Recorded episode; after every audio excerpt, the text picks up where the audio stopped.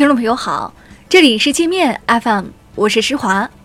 今天是五月二十二号，一起来听听新闻，让眼睛休息一下。首先，我们来关注国内方面的消息。财政部出台集成电路设计企业、软件企业税收优惠政策，政策规定，在二零一八年十二月三十一号前，自获利年度起计算优惠期。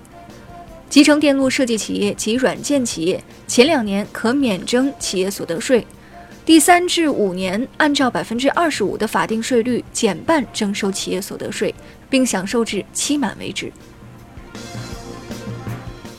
据彭博社消息，美国政府正考虑将五家中国监控设备企业列入与华为类似的黑名单，禁止他们获得美国零件与软件，其中两家包括海康威视与浙江大华。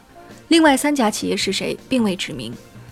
外交部对此回应称，中方反对美国滥用国家力量，肆意抹黑和打压中国企业。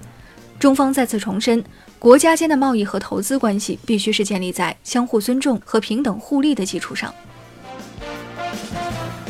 华为消费者业务总裁余承东称，华为自己的操作系统 OS 系统最快或在今年秋天面世。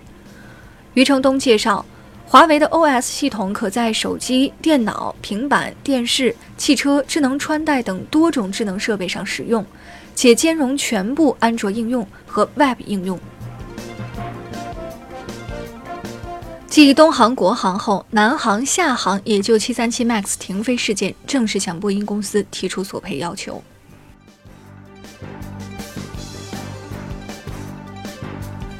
铁路候补购票服务今起扩大到所有旅客列车，乘客今后用幺二三零六网站和 App 购票时，如果遇到所需车次无票，可提交购票需求预先支付，售票系统会自动进行排队候补。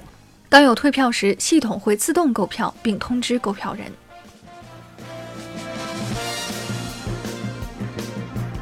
据中央气象台预报。北方多地今天起将陆续迎来今年首轮高温天气，北京、天津、河北、河南、山东、内蒙古、辽宁等地的部分地区最高温度可达三十七到三十九摄氏度，局地超过四十摄氏度。二十五号开始，一股冷空气将影响中东部地区，带来大范围降水和降温。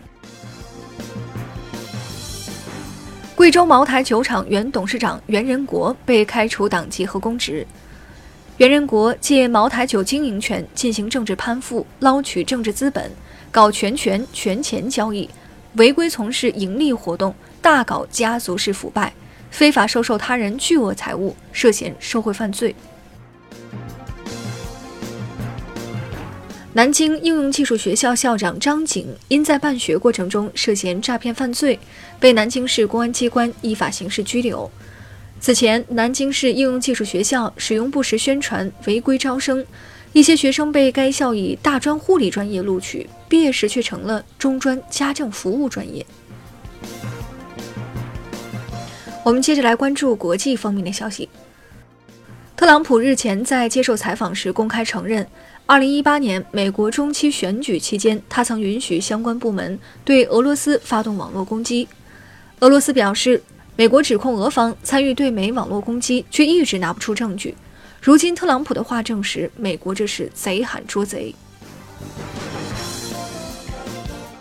谷歌断供华为后，德国网民也炸了锅。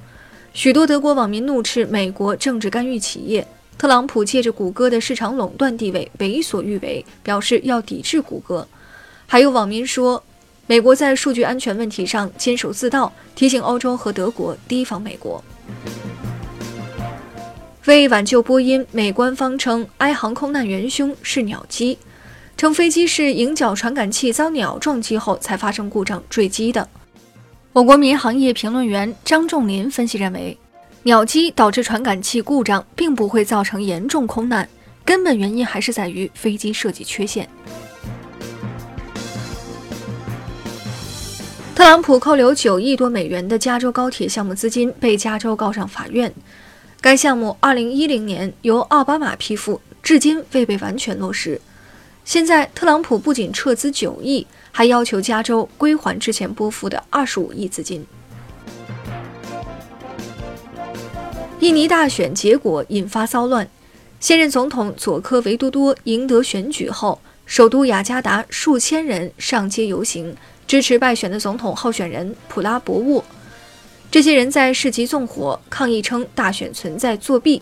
最终，警方使用催泪瓦斯将人群驱散。那好了，以上就是今天节目的全部内容了。感谢您的收听，我是施华。